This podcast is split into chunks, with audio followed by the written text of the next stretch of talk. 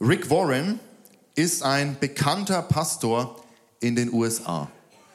Ihr seht hier hinter mir ein Bild, damit ihr euch ein bisschen vorstellen könnt, auch wenn ihr ihn nicht kennt, wer das ist. Rick und Kay Warren sind bekannte Pastoren in den USA. Und ich will euch mal ein bisschen in ihre Lebensgeschichte mit hineinnehmen. 1979, also schon einige Jahre her, ließen sich Rick und seine Frau Kay in Orange County in Kalifornien nieder. Sie wollten eine Kirche starten.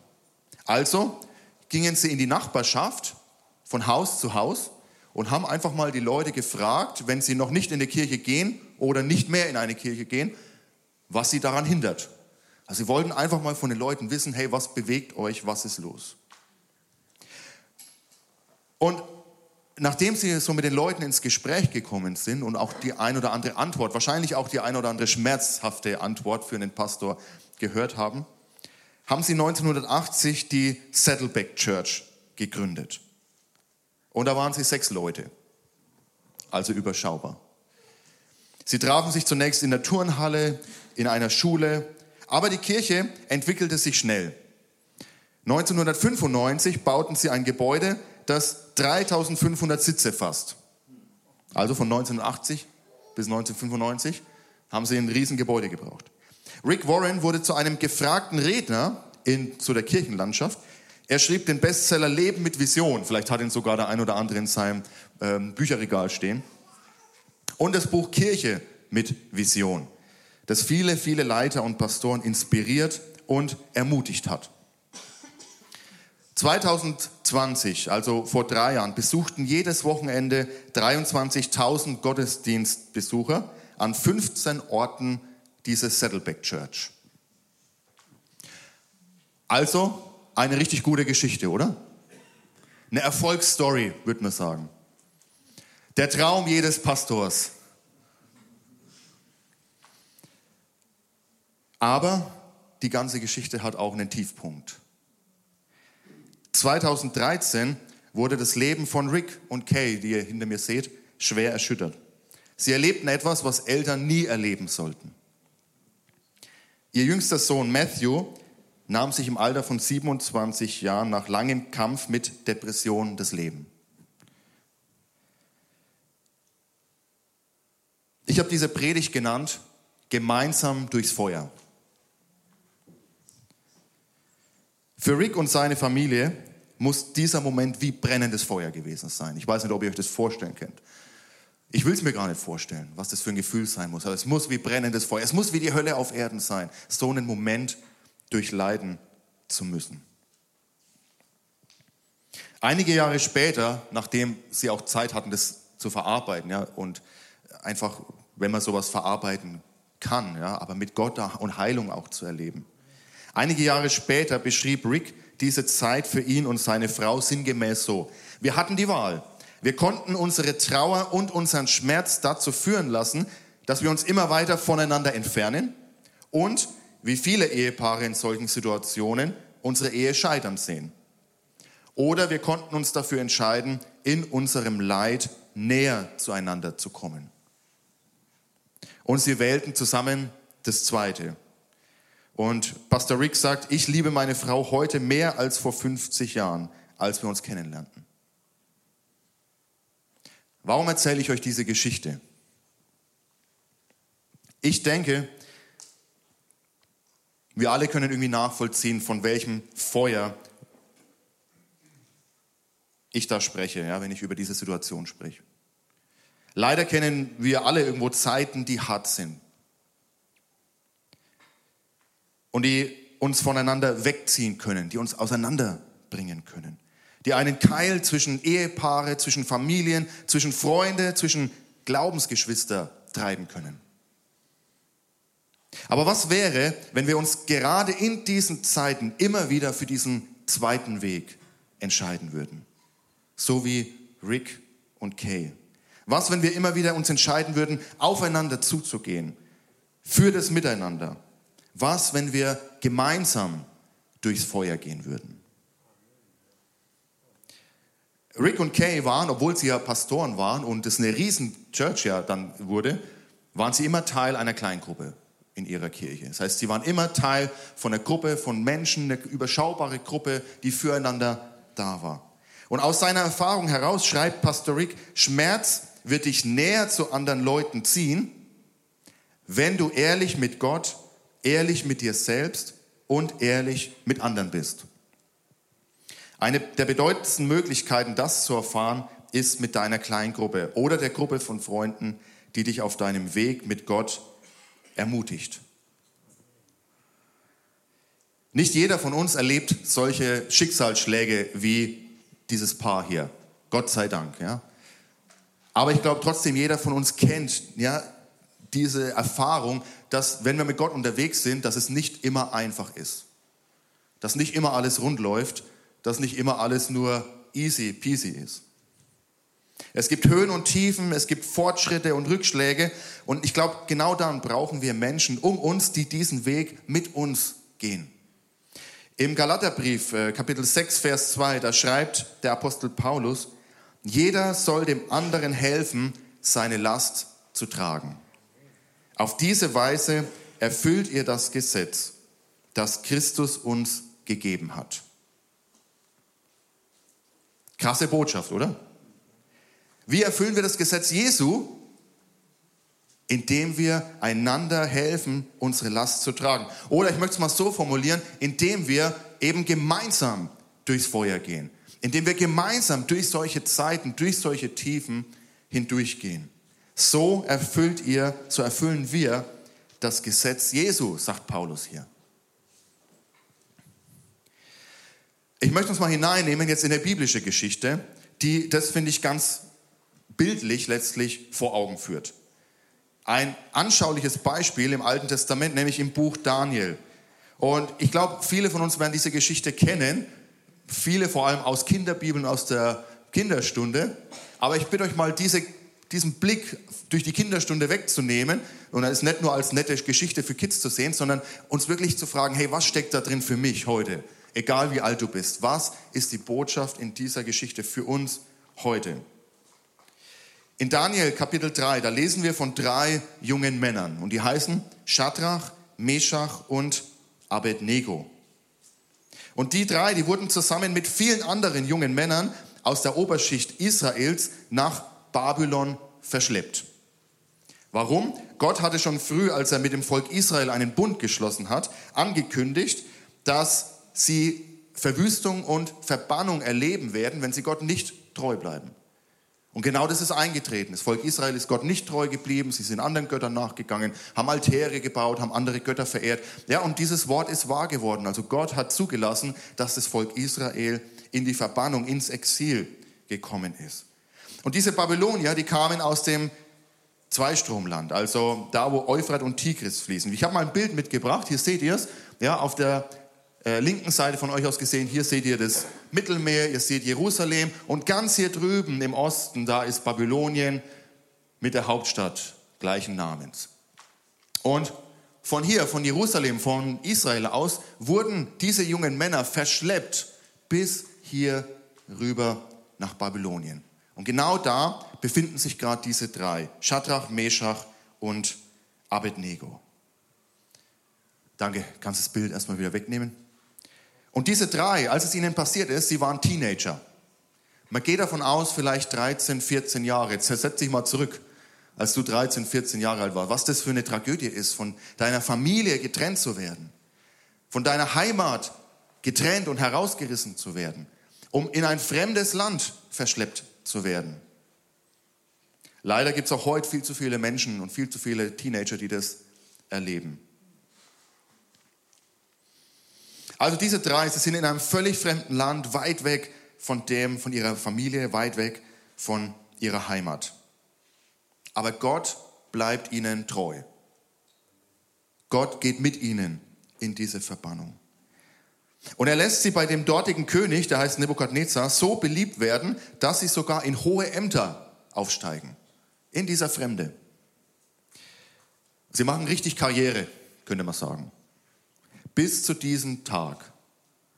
Und da lesen wir in Daniel 3, die Verse 1 bis 6. König Nebukadnezar ließ eine goldene Statue von 30 Metern Höhe und drei Metern Breite anfertigen und in der Ebene Dura in der Provinz Babylon aufstellen. Dann lud er zur Einweihung alle führenden Beamten seines Reiches ein, die Statthalter und ihre Stellvertreter, die königlichen Berater, die Schatzmeister und Richter, die hohen Würdenträger und alle übrigen Beamten der Provinzen. So kamen alle, die im babylonischen Reich Rang und Namen hatten, und versammelten sich vor dem Standbild. Dann rief ein Herold mit lauter Stimme, ihr Männer aus allen Völkern, Ländern und Sprachen, der König befiehlt euch, sobald ihr den Klang der Hörner und Flöten, der Zittern und Harfen, der lauten Pfeifen und aller anderen Instrumente hört, sollt ihr euch niederwerfen und die goldene Statue anbeten, die König Nebukadnezar aufstellen ließ. Wer es nicht tut, wird bei lebendigem Leib im Ofen verbrannt.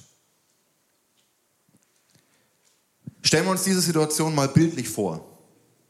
Diese drei jungen Männer stehen vor diesem Standbild mit einer großen Anzahl anderer Beamter und hoher Leute aus diesem Reich. Und sie kennen die Anordnung. Sie wissen, was, was von ihnen verlangt wird. Sie wissen, was von ihnen erwartet wird. Und dann auf einmal erklingt diese Musik, das Zeichen. Und alle um sie herum werfen sich nieder vor diesem Standbild. Was muss das für ein Druck sein, ja? Was muss das für eine Herausforderung sein, in diesem Moment zu wissen, wenn ich Gott jetzt treu bleibe und mich nicht vor dieser Statue, die nämlich für den Gott Marduk, den babylonischen Gott Marduk steht, mich nicht niederwerfe, dann droht mir die Todesstrafe. Und wenn ich mich niederwerfe, dann wäre ich meinem Gott untreu, dann breche ich seine Gebote, keine anderen Götter anzubeten.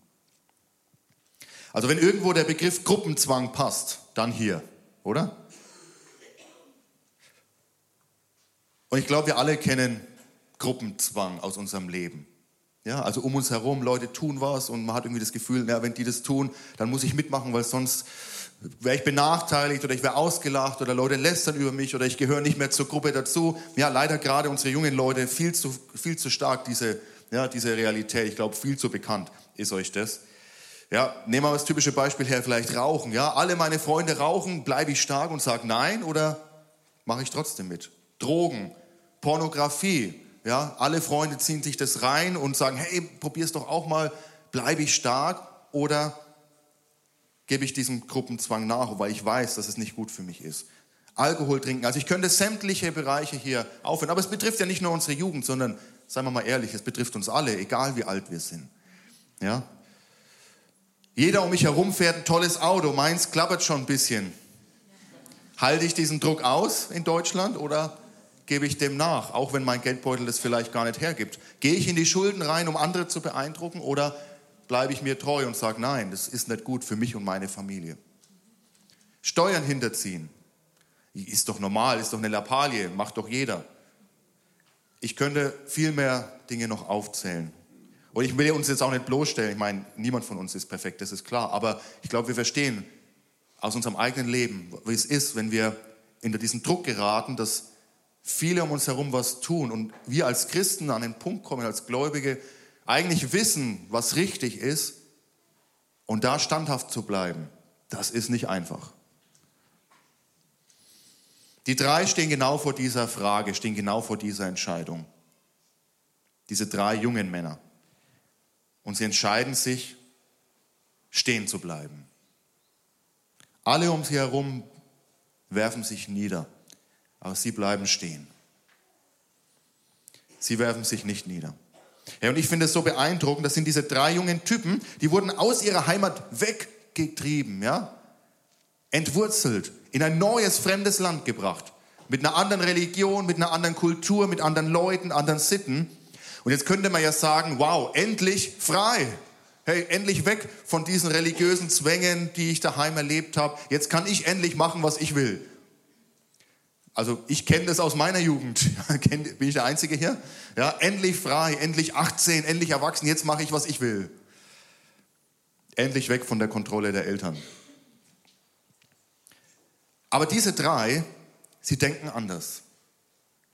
Sie sagen sich, wir wollen diesem Gott, den wir von Kindheit, Kindheit an gekannt haben und von dem wir wissen, dass er der einzig wahre Gott ist, wir wollen diesem Gott treu bleiben. Selbst wenn es uns das Leben kostet. Ich finde es beeindruckend. Was passiert? Ja, was passieren muss? Dem König wird gemeldet, hey, diese drei, sie widersetzen sich deinem Befehl. Sie werden vor ihn geladen, oder geladen klingt positiv, ja. Sie müssen vor ihn kommen. Und er gibt ihnen sogar nochmal die Chance, sagt, wenn ihr euch jetzt niederwerft, dann schwamm drüber. Aber sie bleiben stark. Sie entscheiden sich wieder, Gott treu zu bleiben. Sie werfen sich nicht nieder. Sie sagen ihm sogar ins Gesicht, und das lesen wir in Daniel Kapitel 3, 17 bis 18. Unser Gott, dem wir dienen, kann uns aus dem Feuer und aus deiner Gewalt retten. Aber auch wenn er es nicht tut, musst du wissen, o oh König, dass wir nie deine Götter anbeten oder uns vor der goldenen Statue niederwerfen werden. Und damit ist ihr Todesurteil gefällt. Die Drohung wird wahrgemacht. Der Feuerofen wird angeschürt, sogar siebenmal stärker als gewöhnlich, lesen wir da. Und die drei werden hineingeworfen, gemeinsam ins Feuer.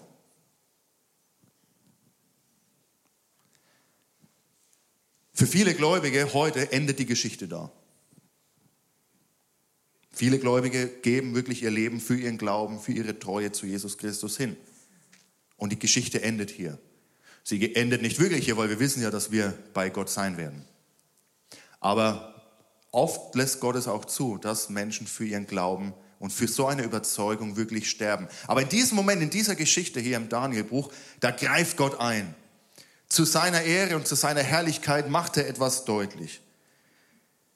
Denn als der König Nebukadnezar in den Ofen reinschaut, da entdeckt er auf einmal, das lesen wir im Vers 24, da heißt es, plötzlich sprang Nebukadnezar entsetzt auf und fragte seine Beamten, haben wir nicht drei Männer gefesselt in den Ofen geworfen? Ja, sicher, antworteten sie und haben wahrscheinlich gedacht, äh, wahrscheinlich, was passt mit dem nicht? Warum sehe ich dann aber vier Männer ohne Fesseln im Feuer umhergehen? rief der König. Sie sind unversehrt und der vierte sieht aus wie ein Sohn der Götter.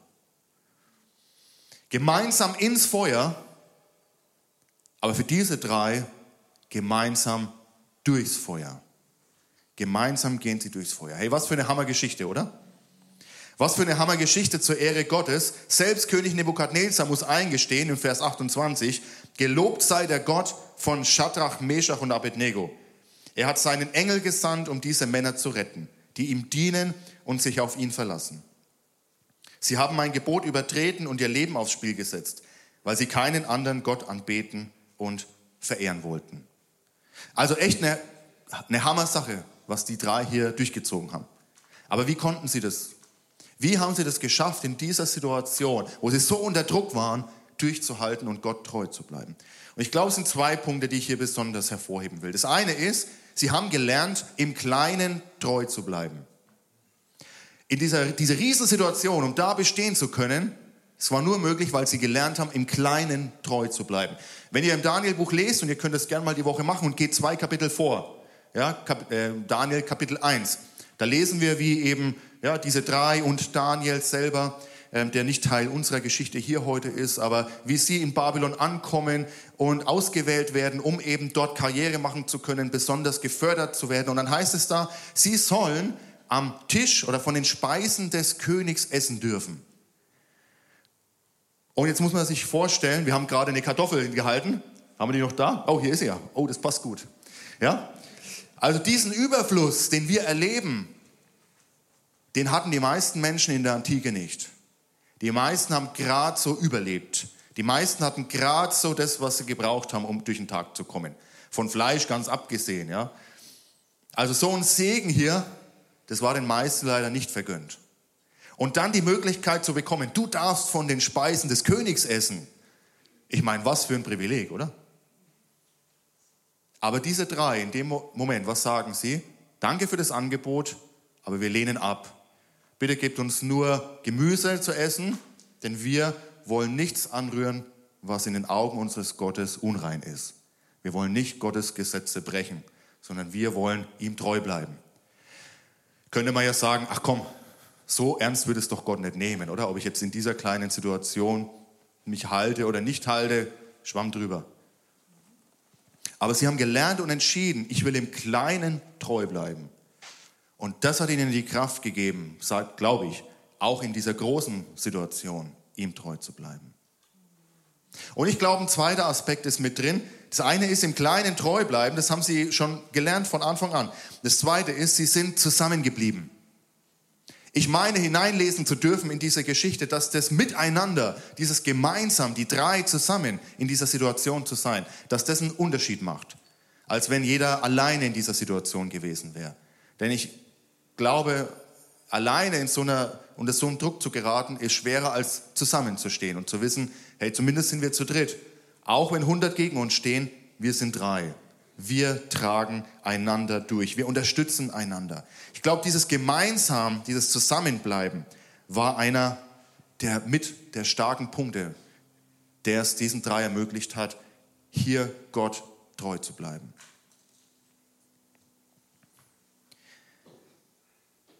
In welchem Feuer bist du gerade? Was sind gerade so deine Herausforderungen? Was ist in deinem Leben los? Als Pastor kriegt man ja so manches mit und ich weiß, dass bei dem einen oder anderen ganz schön was los ist. Und ich würde mir wünschen, ich würde mir echt wünschen, ja, dass wir manche Dinge nicht durchmachen müssen. Aber leider ist es unausweichlich, dass wir durch manches Feuer gehen müssen. Dass auch du durch manches Feuer im Leben gehst. Dass ich durch manches Feuer gehe. Und wenn wir Gott heute treu bleiben wollen, dann wird es nicht ausbleiben können, dass wir in manches Feuer kommen. Auch einfach, dass wir Widerstand erleben für unseren Glauben. Aber er hat uns die Möglichkeit gegeben, er hat uns dieses Geschenk gegeben, nicht alleine, sondern gemeinsam durch das Feuer zu gehen. Er hat uns in eine Gemeinschaft gesteckt. Und ich möchte mir diese drei zum Vorbild nehmen, wie sie Gott treu bleiben, wie sie ihn mehr lieben als das eigene Leben sogar. Aber das schaffe ich nicht allein und ich glaube auch du schaffst es nicht allein, sondern wir schaffen es nur gemeinsam durch diese Zeiten zu gehen. Ich brauche Geschwister und ich denke, wir brauchen Geschwister um uns herum, die uns anfeuern, die uns herausfordern, die uns auch mal ermahnen. Selbst Jesus in seiner schwersten Stunde, in der Nacht, in der er verraten und ausgeliefert wurde, in der Nacht, wo er verurteilt wurde, vor seinem Tod, hat er eine kleine Gruppe von Jüngern mitgenommen und hat gesagt, betet, wacht, ich brauche eure Unterstützung. Und wenn Jesus es braucht, wie viel mehr brauchen wir auch einander? Aber ich beobachte, ich, wer mich kennt, wenn ich predige, es kommt auch mal ein Punkt, da fordere ich uns heraus. Ja? Ich hoffe, das ist okay.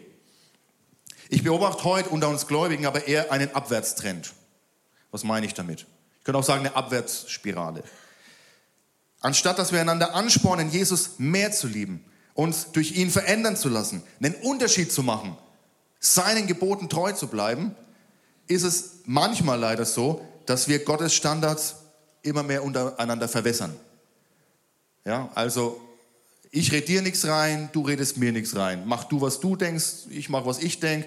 Jeder ist doch glücklich und zufrieden. Ja? Und wir trauen uns nimmer, habe ich das Gefühl, auch dem anderen, den anderen positiv herauszufordern. Nicht den anderen zu verurteilen oder zu verdammen, sondern ich meine, einander positiv herauszufordern. Hey, Gott hat mehr für dich. Lass uns gemeinsam stark bleiben.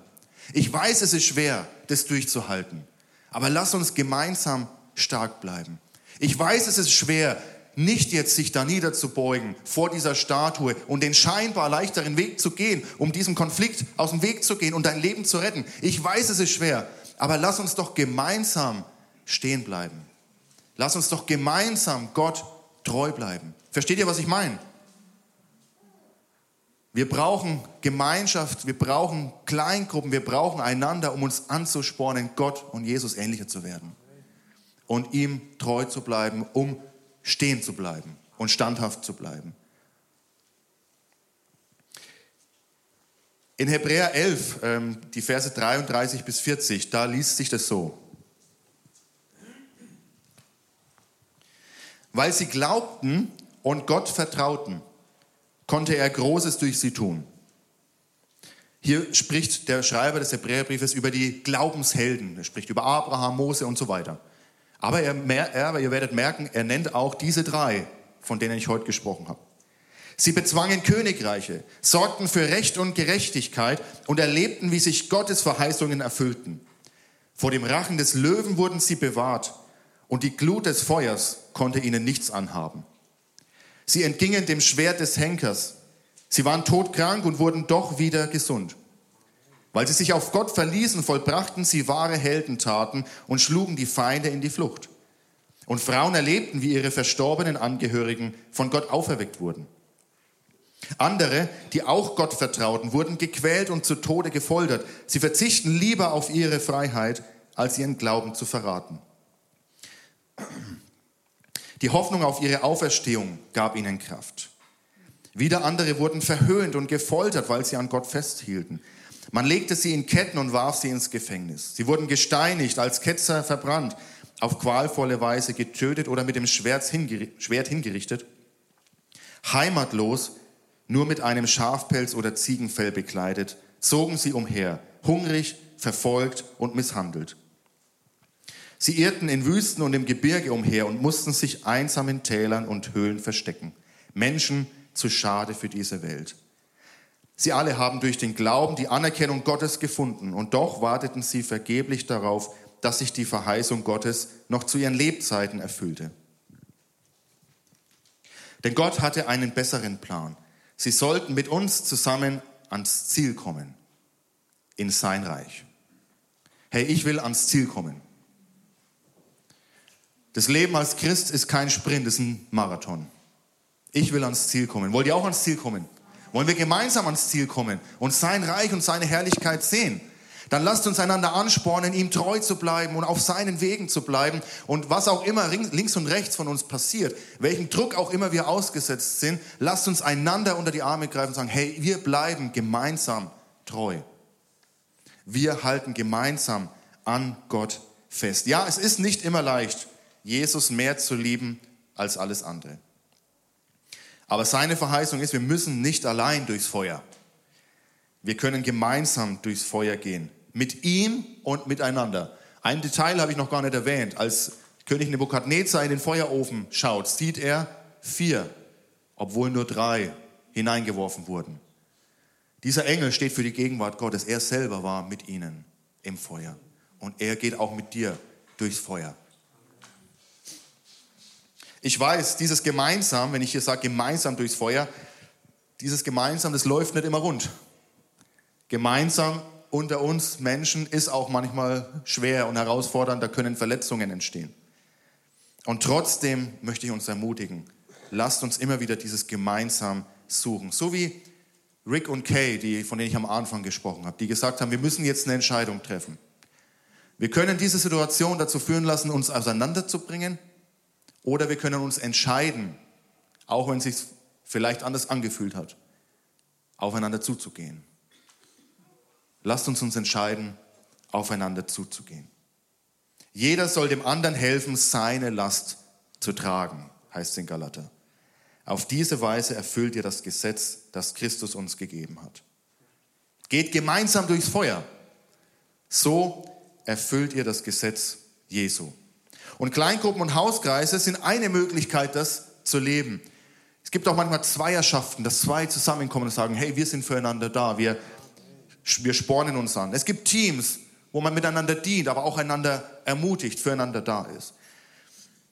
Es gibt verschiedene Formen, aber ich glaube, dass gerade Hauskreise und Kleingruppen eine Möglichkeit sind, eben im Alltag einander, füreinander da zu sein. Denn einer kann nicht für alle da sein. Ich kann nicht für euch alle da sein. Ob ich Pastor bin, in Ausbildung oder nicht. Ich kann nicht für alle da sein. Wir müssen füreinander da sein.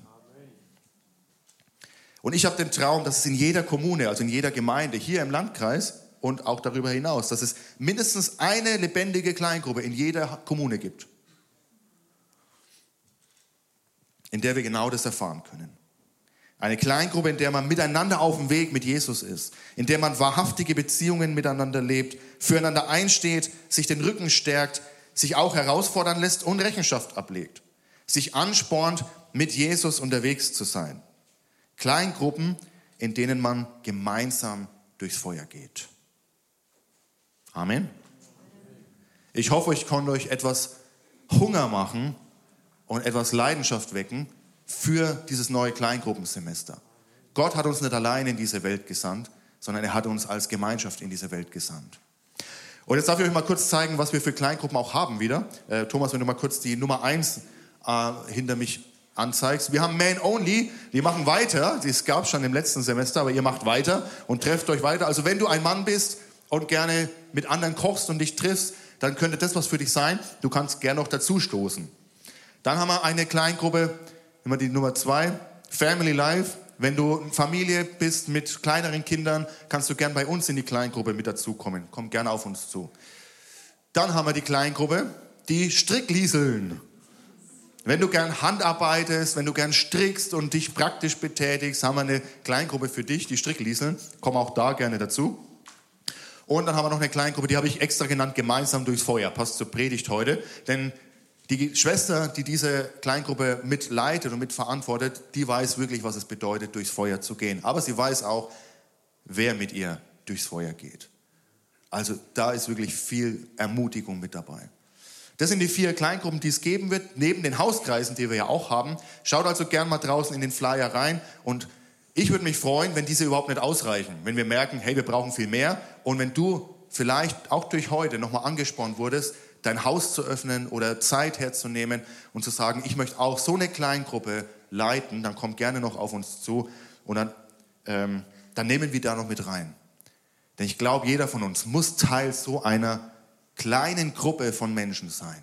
Ob es eine Kleingruppe, ein Hauskreis, ein Team ist, gibt verschiedene Formen. Aber ich glaube, jeder von uns braucht so eine Gruppe von Menschen, mit denen du gemeinsam durchs Feuer gehen kannst. Komm, lass uns mal gemeinsam aufstehen.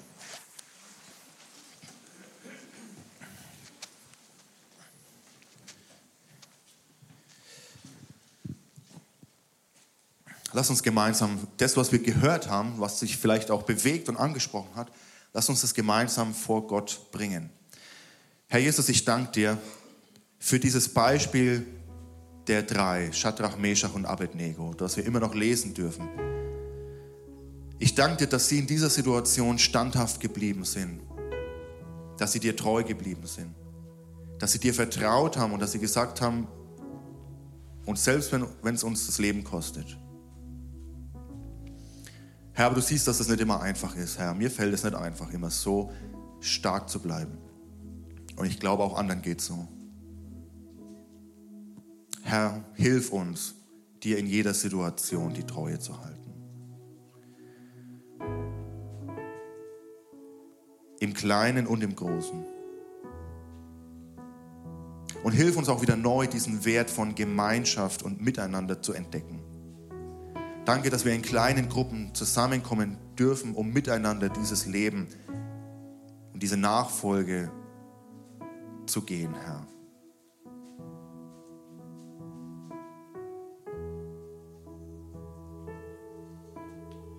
Herr, wir wollen dir vertrauen, so wie diese drei dir vertraut haben.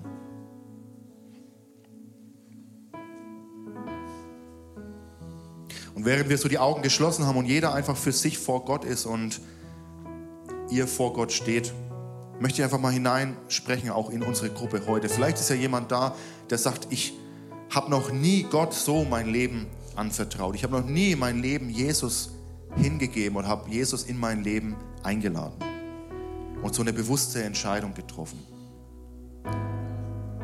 möchte ich dich ermutigen, lass keinen Tag mehr vergehen, ohne dein Leben in Jesu Hand gegeben zu haben, sondern triff heute eine Entscheidung, ihn in dein Leben einzuladen. Und wenn du sagst, ja, das spricht mich heute an und ich merke, da ist was in mir, das wühlt mich auf, und dann kann ich dir sagen, das ist der Heilige Geist, der in dir wirkt und der dich an Gottes Herz, an das Herz des Vaters heranzieht. Und der anklopft und fragt, darf ich in dein Herz einziehen? Und wenn du diese Entscheidung heute treffen möchtest, dann mach doch einfach nur für mich, damit ich sehe, mit wem ich gemeinsam bete, während die anderen alle einfach vor Gott sind. Gib mir einfach ein kurzes Handzeichen dafür, dass du das heute tun möchtest.